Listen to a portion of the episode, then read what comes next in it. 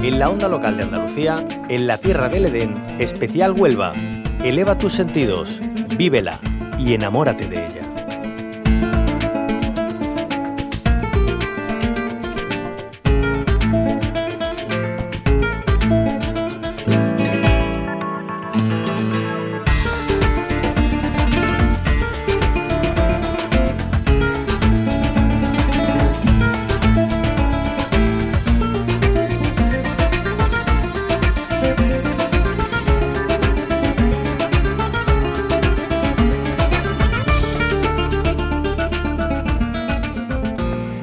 La provincia de Huelva tiene una magia especial y si nos vamos a su interior, a la comarca del Andévalo, esta se multiplica. Hoy en la Tierra del Edén, especial Huelva, nos acompaña en un viaje entre historias contadas, gracias a la iniciativa Un Andévalo de Cuentos.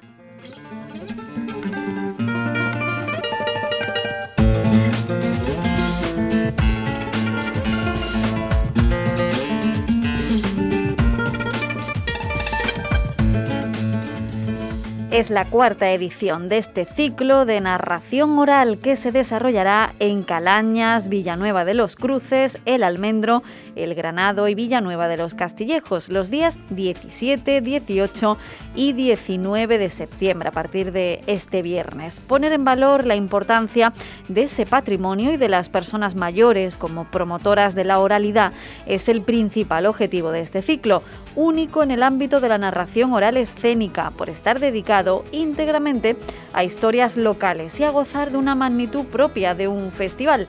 Esas historias y leyendas vuelven a los pueblos en forma de cuentos, en la voz de narradoras y narradores profesionales, homenajeando con ello no solo la cultura andevaleña, sino propiciando el disfrute de singulares espacios de estas localidades como torres, fuentes, plazas y caminos lugares donde se las contadas o puestas en escena de los cuentos. Vamos a adentrarnos en esa magia de este andévalo de cuentos y para ello saludamos al director del ciclo, él es el narrador Diego Magdaleno. Buenos días, bienvenido a la Onda Local de Andalucía. Buenos días, bien hallado. Muchísimas gracias por acompañarnos, Diego, y cuéntenos un andévalo de cuentos que vuelve a partir de este viernes a esta comarca onubense, como decíamos, tan especial, con ese patrimonio inmaterial de la narración oral que, bueno, va a ser eh, la protagonista estos días, ¿no? Así es, vamos a llenar las calles de lo que antes abundaba tanto, la oralidad viva del pueblo. Van a llenar las calles de esas narraciones, de esos cuentos, en voces de, profesionales, de narradores y, narradoras, que van a contar, eh, bueno, también la, historia viva al final, ¿no? De estos pueblos. Así es, eh, este es el culmen de todo un proceso. Lo llamamos ciclo de narración oral porque lo entendemos así, como un círculo. El ciclo comenzó con la escucha, nos reunimos en cada uno de los pueblos, nos reunimos con personas mayores para que nos contaran sus recuerdos, sus memorias sobre su juventud y su infancia en la localidad. Cualquiera de estas localidades, en la infancia de una persona mayor, es una localidad muy diferente a la actual. Eh, y con lo que nos contaron, nos lo llevamos a casa y lo transformamos en literatura, literatura escrita, forma de, de cuento, para que fuera contada a viva voz. Entonces, digamos que esa historia que nos llevamos a casa la devolvemos en forma de cuento. Ahí es donde se ve el ciclo, el círculo. Así que lo que vamos a contar en las calles es lo que las personas mayores quisieron compartir con nosotros y vamos a contarlo pues para todo el público. y de esta forma el sí. Sí, sí, nada, le decía Diego Magdaleno, que esto es una, una riqueza patrimonial y cultural, eh, vamos, eh, inigualable, ¿no? Sí, sí, sí. Además, como el proceso de escucha de transmisión se ha quebrado, se ha roto, antaño eh, las abuelas y abuelos, sobre todo las abuelas, contaban mucho en las casas por varios motivos. Uno de ellos porque no estaba la televisión, por mm. supuesto no había internet ni teléfonos como los de ahora, eh, no estaba la televisión y otro porque la abuela vivía con los nietos en la misma casa. Actualmente es algo que no se suele dar. Eh, las nietas y nietos suelen vivir en otra casa, a veces incluso en otro pueblo o en otra ciudad. Mm. Y luego hay una serie de entretenimientos que, nos distraen de, esa escucha.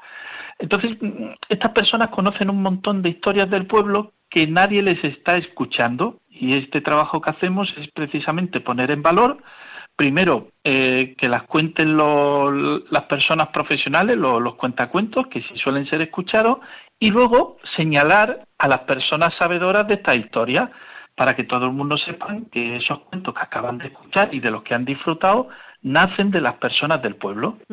Eh, digo, Magdaleno, claro, no es lo mismo ir a una biblioteca o a una librería y comprar un libro de cuentos, por ejemplo, ¿no? que estén recogidos eh, en, una publicación y leerlos en casa, que, ir ¿no? in situ a ese pueblo, a esas plazas, a, esa torre y escuchar a una persona que te está narrando esa historia en forma, en forma de cuento. Al final esa, esa retentiva también es mayor, ¿no? Ese interiorizar lo que nos están contando, lo que ha ocurrido en esas calles, ¿no? Años atrás, y eso también le, añade un, valor más ¿no? a, este evento.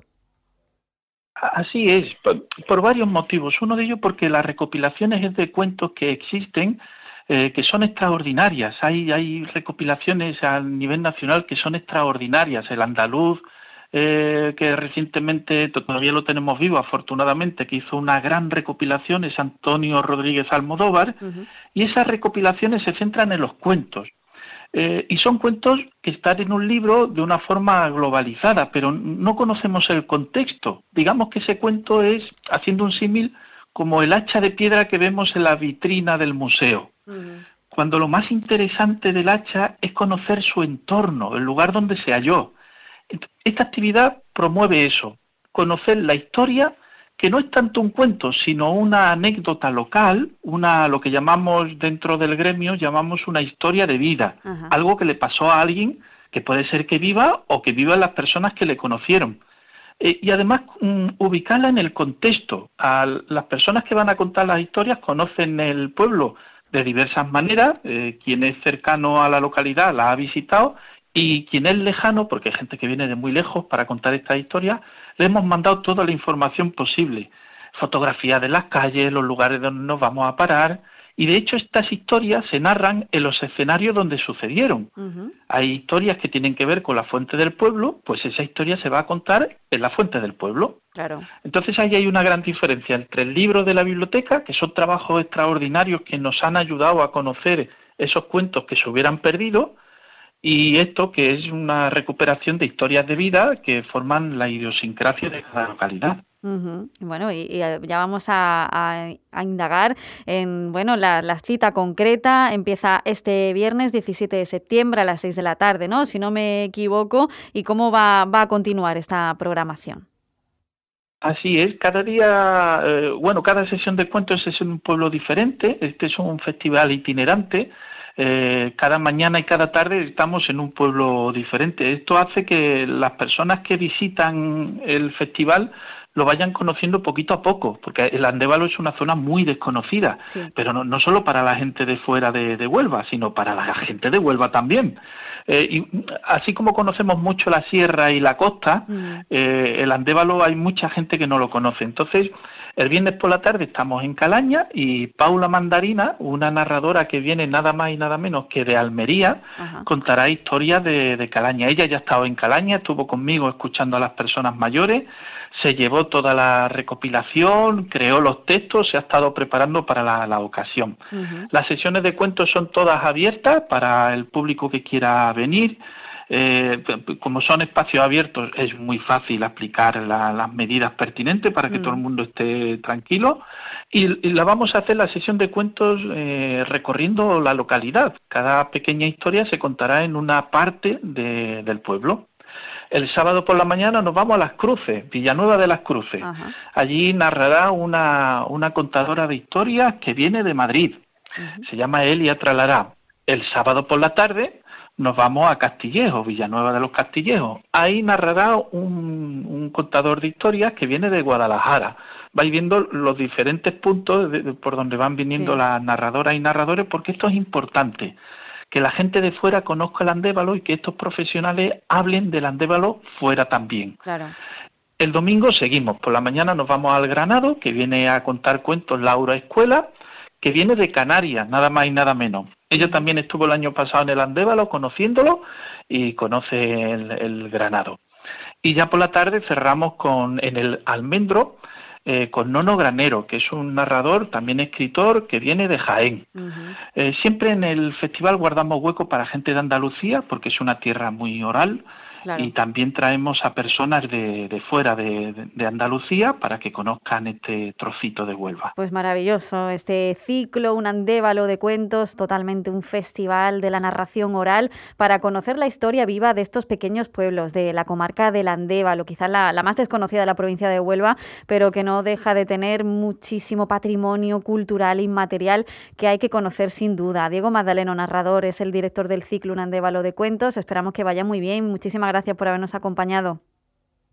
A, ustedes por dar pie a esta promoción. Por último, decir que si alguien tiene curiosidad y quiere saber, bueno, recordar el programa y saber quiénes son estas personas que vendrán a contar, pues en unandevalodecuentos.com tiene toda la información. Perfecto, un saludo, Diego, buen día. Un saludo, gracias. Cierra los ojos e imagina el agua salada rozando tu piel en una playa kilométrica. Imagínate caminando por un sendero mágico o encontrándote en lugares de película. Ahora, abre los ojos y hazlo realidad. Huelva eleva tus sentidos. Entra en turismohuelva.org. Hasta aquí en la Tierra del Edén, Especial Huelva, una producción de la Onda Local de Andalucía con la colaboración de la Diputación Provincial de Huelva.